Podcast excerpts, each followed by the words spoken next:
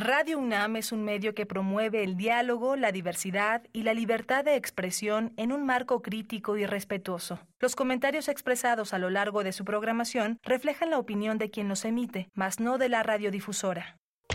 La actualidad. La actualidad. La actualidad. La actualidad demanda cuidar nuestra salud. Estar informados es nuestra mejor herramienta.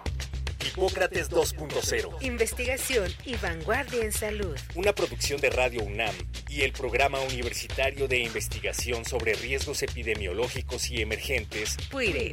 Hipócrates 2.0.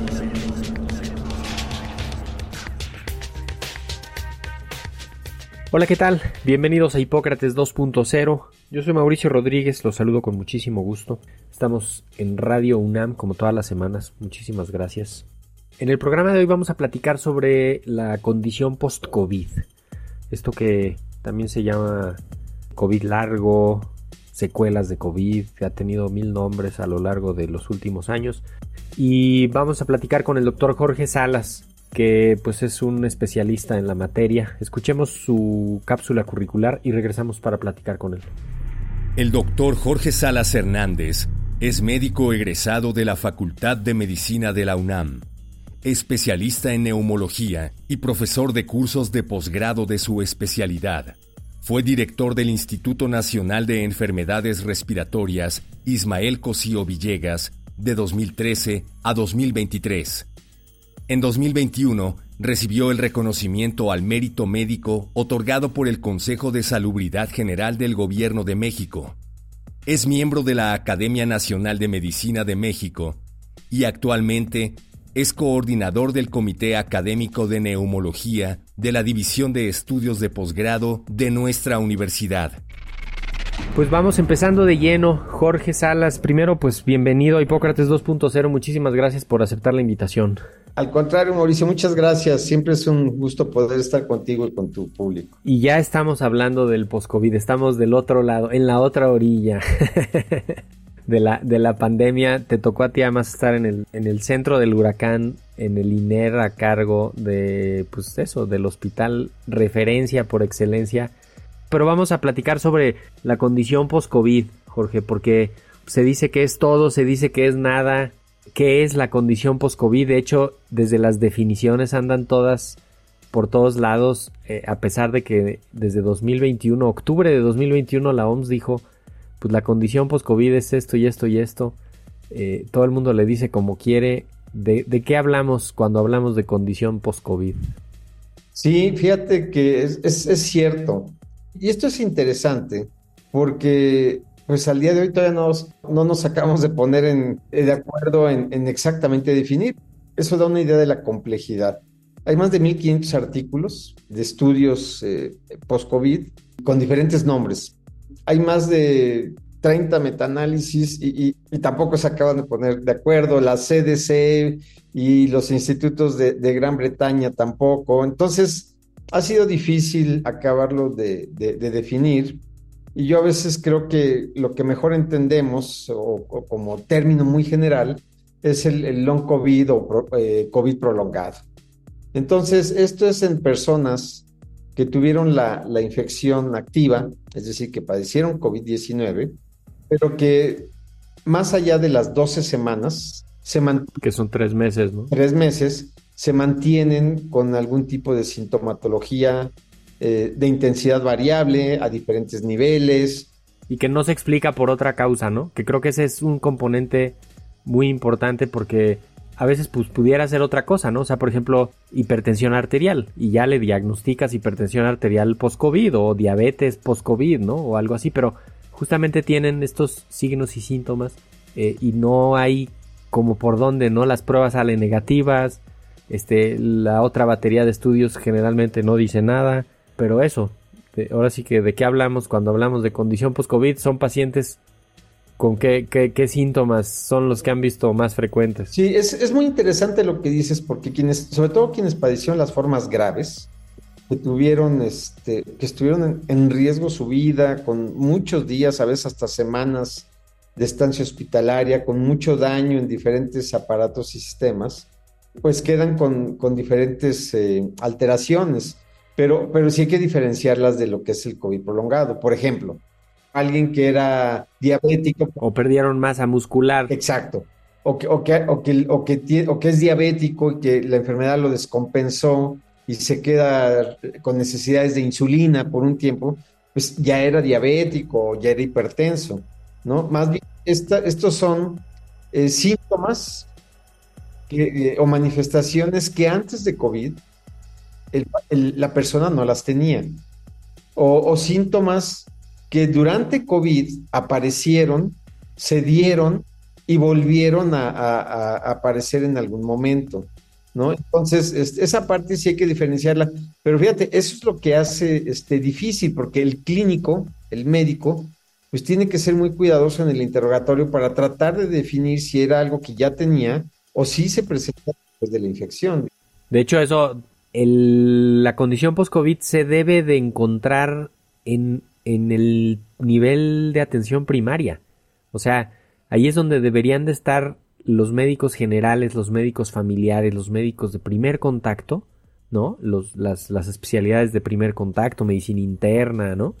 Deberían de estar encontrando ahí, ¿no? O sea, es donde se tienen que afinar los radares y no estar esperando a que lleguen al neumólogo, ¿no? ¿Qué más, qué más quieren los neumólogos? Pero no alcanzarían, ¿no? Ni, ni los infectólogos ni los neumólogos.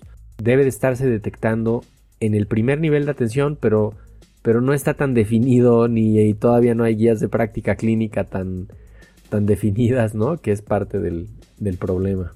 Sí, eh, comparto contigo esa, esa óptica del, del problema.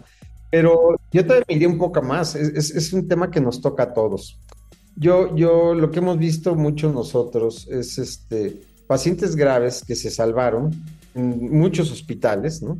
Superan esa, esa crisis grave, son dados de alta, pero no hubo un seguimiento. Entonces, ahí, ahí ya teníamos el caso los especialistas en la mano y no hubo un seguimiento porque, bueno, todo el mundo estaba enfocado. Los que seguían llegando graves. Cuadro agudo. Pero se perdió de vista esa situación. Y esos son los que van a ir apareciendo, como tú bien lo dices, en el primer nivel, porque pues, va a llegar con que tuve COVID y yo me siento así asado. Pero a eso me refiero cuando digo nos toca a todos, porque yo pienso, se, eh, eh, debió de haber organizado grupos para el seguimiento y la atención de esos pacientes graves y que se fueron hasta que uno los pueda dar de alta porque ya no tienen nada. Sí, de hecho, el, vale la pena también precisar que, la condición post-COVID ha sido más frecuente en, los primeros pacientes que enfermaron durante las primeras olas, que fueron más graves, que el virus estaba un poquito más fuerte, que la enfermedad avanzó más, ¿no? Este, se complicaron muchos, se hospitalizaron muchos, se intubaron muchos y tuvieron un problema inflamatorio muchísimo más severo Después empezó a aprenderse más ya a manejar a los pacientes, la severidad fue menor, el virus fue cambiando, fue siendo menos agresivo y entonces eh, eso junto con el paso de la enfermedad, ¿no? De todos los que se recuperaban y las vacunas le cambiaron la cara también a la condición post-COVID en las siguientes olas, ¿no? ya sobre todo yo pensaría ya en la cuarta, la quinta, la sexta ola. Pero en esas primeras dos olas la de 2020 y la de enero de 2021, ahí, ahí está lo peor, ¿no? Sí, porque digamos hubo mucho enfermo y, de estas personas que enfermaron hubo muchísimos muy graves. Y algo muy claro, como bien lo dices, podíamos entender algunos factores que al paso del tiempo vimos que eh, aumentaban el riesgo de padecer una situación post-COVID o un COVID prolongado. Por ejemplo, tú bien lo dices, quienes tuvieron formas graves. O sea, todos aquellos pacientes que hicieron neumonías terribles, extensas, estuvieron conectados a un ventilador mecánico, intubados, este, esos eran de mayor riesgo o probabilidad de que tuvieran condiciones post-COVID. También, obviamente, en, en, esos dos primeros años, quienes no se vacunaron tenían más riesgo. También tenían más riesgo eh, las personas mayores, los adultos mayores. Sí, con comorbilidades. Y quienes tenían enfermedades asociadas, exacto. Digamos, estos cuatro factores, ¿no? La, gravedad, la no vacunación, la edad y las enfermedades asociadas aumentaban el riesgo post-COVID. Después es cierto, nos vamos volviendo todos los médicos más certeros en, el diagnóstico, se diagnostican más tempranamente, eh, aparecen las vacunas, aparecen estrategias de tratamiento, pero los casos seguían y obviamente pues había casos graves. Y, bueno, pues hoy en día pues hay, hay casos post-COVID, pero incluso de manera interesante, no necesariamente se asociaba a la gravedad. Hubo muchos casos con formas muy leves o incluso hasta asintomáticos y que por alguna razón se hicieron pruebas y se confirmó que tenía, en ese momento tenían COVID, pero no tenían síntomas, claramente asociados a las manifestaciones post-COVID que que además cumplen la definición porque es, o sea, lo que, lo que dice este consenso de Delphi del 2021 dice 12 semanas de que hayas tenido la enfermedad o de que te hayas hecho una prueba positiva y que se haya confirmado que tenías el virus. Exacto, y es muy interesante. Y muchos de estos casos ni son personas mayores, ni tenían enfermedades asociadas, estaban vacunados, estuvieron casi asintomáticos o muy leves e hicieron condición post-COVID.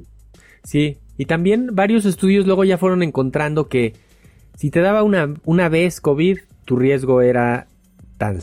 Si te daba dos veces, tu riesgo de condición post-COVID aumentaba. Si te daba tres veces, ¿no? Y entonces, igual, si tenías una dosis de vacuna o dos o tres o cuatro dosis de vacuna disminuía tu, riesgo de condición post-COVID, pero, pero todo esto se fue sabiendo pues hasta que iba pasando el tiempo eh, y, cuando lo vemos contra la, contra la curva epidemiológica en la que vimos, por ejemplo, una, una cuarta ola fuertísima de muchísimos casos ambulatorios, ¿no? Que además ya había pruebas rápidas y ya había una facilidad para diagnóstico inmensa, pero hubo pocos hospitalizados, ¿no? En comparación con las previas. Y, esa cuarta ola de enero de 2022, todos esos ambulatorios leves, COVID leves, pues no sé si dejaron muchas secuelas o ya no tantas, o qué, porque ya fue la primera ola de Omicron. E, eso es lo que hace, ha hecho complejo el COVID prolongado, porque puede eh, ser eh, digamos, desencadenarse en cualquier persona, en cualquier, en cualquier situación, aunque conocemos, como bien lo dices, este, situaciones más específicas que aumentan el riesgo. Y, y, aunque el virus fue modificándose y todo, pues las condiciones se seguían presentando y las condiciones también. ¿Cuál es el, el prototipo del paciente con condición post-COVID? O sea, ¿qué es lo más frecuente que, han visto ustedes? Nosotros eh, hay, que, no hay que perder de vista que en, el INER dimos los casos más graves. Nosotros no veíamos casos leves, ni siquiera moderados, todos eran muy graves, prácticamente con criterios de, cuidados intensivos. Nos convertimos en la mayor terapia intensiva. Entonces, lo que vimos nosotros eh, fueron estos casos graves y obviamente tenían estancias prolongadas y sus condiciones de egreso pues eran este, pues propias de un, enfermo que ha, estado en una situación crítica. Pero digamos, eh, nosotros formamos un grupo de seguimiento post-COVID multidisciplinario, no solo neumólogos, y se les dio seguimiento a estos pacientes. Tenemos cerca de 1.500 pacientes en seguimiento post-COVID, casi 1.500, con seguimiento a los 3, 6, 12 y 18 meses de su estancia dentro del hospital. O sea, ya tenemos muy buena información. Y y si bien es cierto que muchos de, nuestros pacientes salían, el, caso típico era un paciente con, con disnea, con mucha dificultad para, respirar todavía, con necesidad de uso de oxígeno suplementario en casa, eh, con una pérdida de peso importante y de masa muscular, con una pobre movilidad, eh, prácticamente todo tenía que ser asistido, con una pérdida de peso importante, y dependiendo de las complicaciones que habían tenido, pues algunos pacientes tenían este, insuficiencia renal, eh, trastornos neurológicos. Digamos, ese era más o menos como, en, en los primeros eh, semanas los pacientes que, egresaban. Al paso del, tiempo y en estos periodos de corte que te comento, lo, que la información que yo puedo dar es que, por ejemplo, el, la fatiga, el cansancio, eh, eh, lo, voy a decir a los 18 meses, que ya es un año y medio de seguimiento, ¿no? Eh, prácticamente el 35% de los pacientes que tenían fatiga O sea, realizaban actividades y, con poquito se cansaban. Luego, el, el 50%, la mitad de nuestros pacientes tenían algún grado de disnea.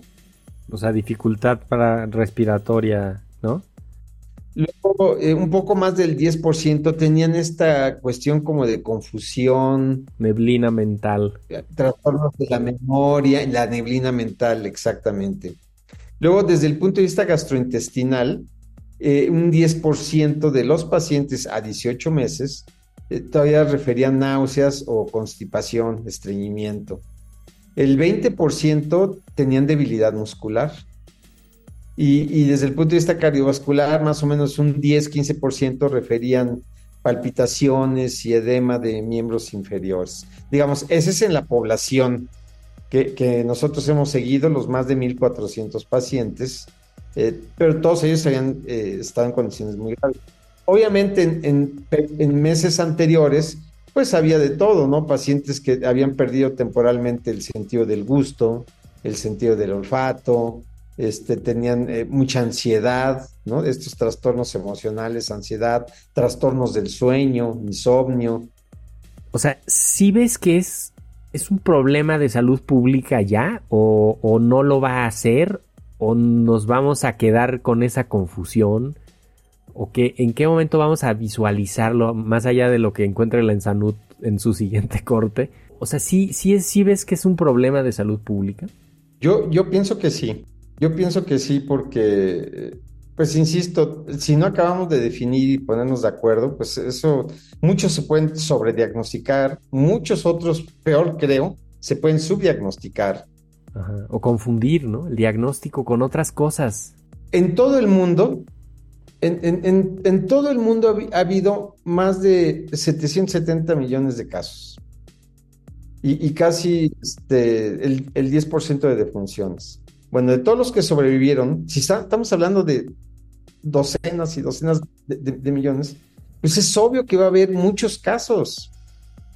Yo por eso simplemente creo que puede ser un problema de salud eh, pública porque habrá diversas manifestaciones y habrá millones de personas enfermas. Entonces, más vale que nos pongamos de acuerdo y que intencionalmente lo busquemos. Ahora, eh, sí es cierto, en estos estudios, como bien señalas, pues ya es la parte más fina de encontrar eh, restos, partículas del virus, y no sabemos si algún día se reactivan, y uno pensaría que a lo mejor sí, y yo no sé si, vuelvan a, reinfectarse o los anticuerpos se eliminen, eso, no, eso estará por verse, ¿no? Lo que sí es que ahorita esta gente requiere seguimiento. Y creo que lo mejor que podríamos hacer como un sistema de salud es en las grandes instituciones, en los grandes hospitales o sistemas, tener clínicas de seguimiento para poderlos estudiar y definir si es un caso este, post-COVID o no, y, que lo vean quienes lo tengan que ver, ¿no? Porque no, por, supuesto no hay una prueba que uno diga, este, préstame el brazo, tomo la sangre y, y eres post-COVID o no lo eres. Perdón, lo planteas así muy bien porque justamente sí hay un, como una intención de, la medicina privada, sobre todo, de decir, vente a hacer un check-up post-COVID y yo te digo si sí y si no, y tómate estas vitaminas y tómate estas medicinas. Ya están diciendo, creo que la, no sé si la metformina también ayuda para la condición post-COVID, una locura así que ya están queriendo poner este algo en medicamentos y medicamentos. Corremos el riesgo de que se hipermedicalice la vida cotidiana, pero en el otro extremo, pues corremos el riesgo de que se quede la gente sufriendo sin diagnóstico de una institución a otra, sin cobertura, ¿no? Coincido plenamente, urge una agenda nacional para hacer frente a la condición post-COVID. Yo, yo no la veo. No, no sé si tú, tú ves algo así. O sea, en donde esté la Academia Nacional de Medicina, las, las, universidades nacionales, las instituciones de educación, los centros de investigación, los centros de asistencia, el IMSS, el ISTE, los institutos nacionales de salud, los hospitales de alta especialidad, entre todos construir una... Sí, sí, bueno, esa es una condición ideal, estoy totalmente de acuerdo porque mucho del trabajo que existe es totalmente institucional. O sea, por ejemplo, yo sé eh, el caso del INER, que lo hacemos, nutrición ha dado seguimiento, el Hospital de México, pero es en su población, o sea, en los pacientes que han, cada, cada, cada institución hemos seguido, ¿no? Pero eso no permea necesariamente a otras instituciones. Y ahí es donde creo que tendremos que ponernos a trabajar. Sí. Y si ves que sea cada vez menos, o sea, sí es cierto que, que cada vez hay menos condición post-COVID también, ¿no? O sea, los, los casos que les está dando COVID ahorita ya no, bueno, ya no se sabe, ¿no? De, cuándo fue que les dio y, la condición post-COVID de cuándo les viene.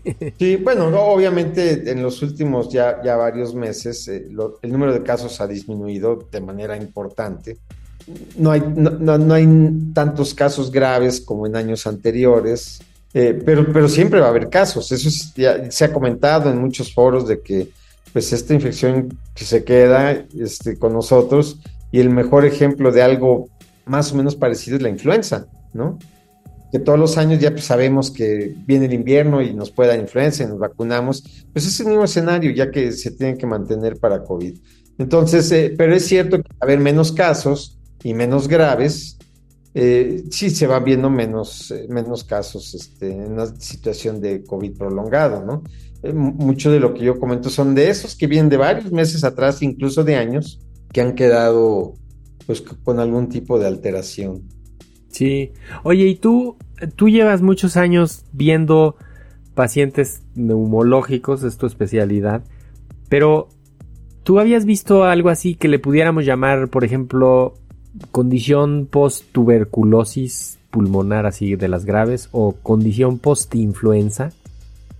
Y, y, no, quizás no sería momento de, de pensar en, en, buscar intencionadamente estas, esto que nos advirtió el post-COVID y de pronto decir, oigan, pues es que sí, miren esto que tiene, pues es que le dio influenza fuerte hace tres meses, cuatro meses y lo que tiene es una condición post-influenza y quizá las agrupemos y digamos condición post algún problema neumológico grave o no sé. Sí, eso es interesante. Mira, por ejemplo, en la, en la influenza, solo por irnos unos casi 15 años atrás, ¿no?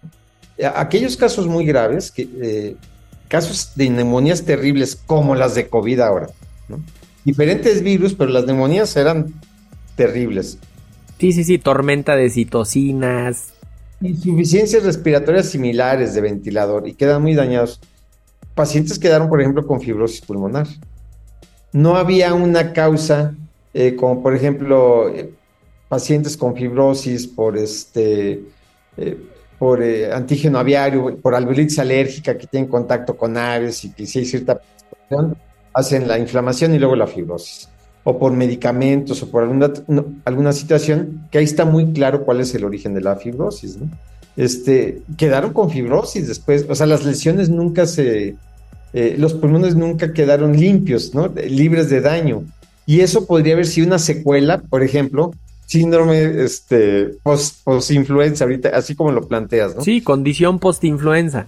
Tuberculosis, los hospitales de tuberculosis, como el, de nosotros, el INER, que su origen es el sanatorio para enfermos de tuberculosis de Huipulco, así en todo el mundo, hospitales solo para la tuberculosis, pues eh, los, pacientes cuando se llegaban a, curar y podían quedar con secuelas terribles, con cavernas, por ejemplo, que todos, este, pues todavía las llegamos a ver algunas veces, este, de manera increíble, y eso no se quita. Y eso no lo tenía antes de la tuberculosis, ¿no? Este, es, una condición post eh, la, infección ¿no? Entonces, este, digo, tratando de hacer una similitud con lo que ahora estamos llamando este COVID prolongado o secuelas eh, de, infección aguda por SARS-CoV-2, ¿no? Sí, sí pero, pero, yo creo que sí valdría la pena revisitar esos, eh, esas series de pacientes y plantearlo como como decir, a ver, pues sí, cuando hay una situación grave respiratoria con un componente inflamatorio sistémico, pues va a haber un problema después y las manifestaciones, ¿no? Que es básicamente eso es lo que lo que resume a COVID en sobre todo en esos pacientes graves. En los que es difícil de explicar es los COVID leves, ambulatorios que la pasan en su casa un par de días con fiebre y no sé qué y que luego les queden secuelas, eso sí son para para partirse la cabeza, ¿no? O sea, este, es como, como la alteración del ciclo menstrual con una o dos dosis de vacuna y que luego se reacomoda todo y de verdad es el sistema inmune opera de, formas misteriosas. así como ayuda, este, a veces daña. Doctor Jorge Salas Hernández, tenemos que despedirnos. ¿Con qué, con qué idea te quieres, te quieres despedir de este programa de la condición post-COVID? Pues yo pienso que puede haber varios mensajes, ¿no? Yo, eh, sin duda, el, que eh, tenemos que estar conscientes, tanto la comunidad médica como la población en general, que, esta infección ya está con nosotros, lo, repito, eh, que será más seguramente de temporada invernal, como en la que ya estamos por empezar, y que pues eh, las medidas de protección se, se tienen que, que, mantener o incrementar en las temporadas de mayor riesgo, como esta que viene. Ya, ya no, no vamos a repetir, todas las conocemos, pero hay que emplearlas porque es la forma de protegernos. Y la otra, que si hay síntomas, pues lo peor que uno puede hacer es automedicarse. Hay, que ir al médico. Y si, y si se confirma que es COVID, bueno, hay que vacunarse antes, ¿no? Pero si se confirma que es COVID, pues hay que estar muy atento en seguimiento con el médico. O sea, creo que eso es lo que los pacientes también deben de saber, ¿no? Que deben de mantener una cercanía con su médico eh, después de, COVID, porque podrían aparecer síntomas. Y si aparecen síntomas que ellos no tenían, se lo tienen que expresar a su médico para que el médico haga el, el, estudio clínico cuidadoso, no es con una prueba, este, sino es el, análisis cuidadoso de los síntomas para tratar de llegar al punto de si se asocia o no con una secuela de, COVID. Exacto. Sí, de hecho, tener en, tener en mente que, que te dio COVID, o sea, tienes que estar pendientes los siguientes tres o cuatro meses de cualquier cosa que pase en tu cuerpo pudiera estar relacionada con COVID. O sea, no es de que ya pasó. Es como cuando regresas de un viaje y a los cinco o siete días tienes fiebre. Bueno, tienes que pensar en algo del viaje, ¿no? O sea, sí, yo creo que ese, mensaje, mensaje me gusta. No me, no me quiero ir sin darte una felicitación y un reconocimiento por el trabajo heroico que hicieron en el INER siempre fue un referente y la información que de ahí se generaba y, el sistema ahí de, atención y referencia y fue digamos el faro para la navegación de muchos. Muchísimas gracias. Tú estuviste al frente de ese equipazo este nuestro nuestro mayor reconocimiento Jorge muchas gracias no con muchísimo gusto y pues nos tenemos que ir te agradecemos que hayas estado acá te vamos a volver a invitar queremos hacer un programa sobre la pandemia en el INER, sí, específico para que quede el testimonio. Muchísimas gracias, doctor Jorge Salas. Hasta pronto. Pues con esto nos vamos. Yo soy Mauricio Rodríguez, qué bueno que nos escucharon nuevamente. Esperamos que la próxima semana nos vuelvan a acompañar. Esto fue Hipócrates 2.0. Quédense en sintonía de Radio UNAM Experiencia Sonora. Hipócrates 2.0 es una producción de Radio UNAM y el Programa Universitario de Investigación sobre Riesgos Epidemiológicos y Emergentes, PUIRE, coordinado por el doctor Samuel Ponce de León. Te esperamos la próxima semana. Hipócrates 2.0 Radio UNAM Experiencia sonora.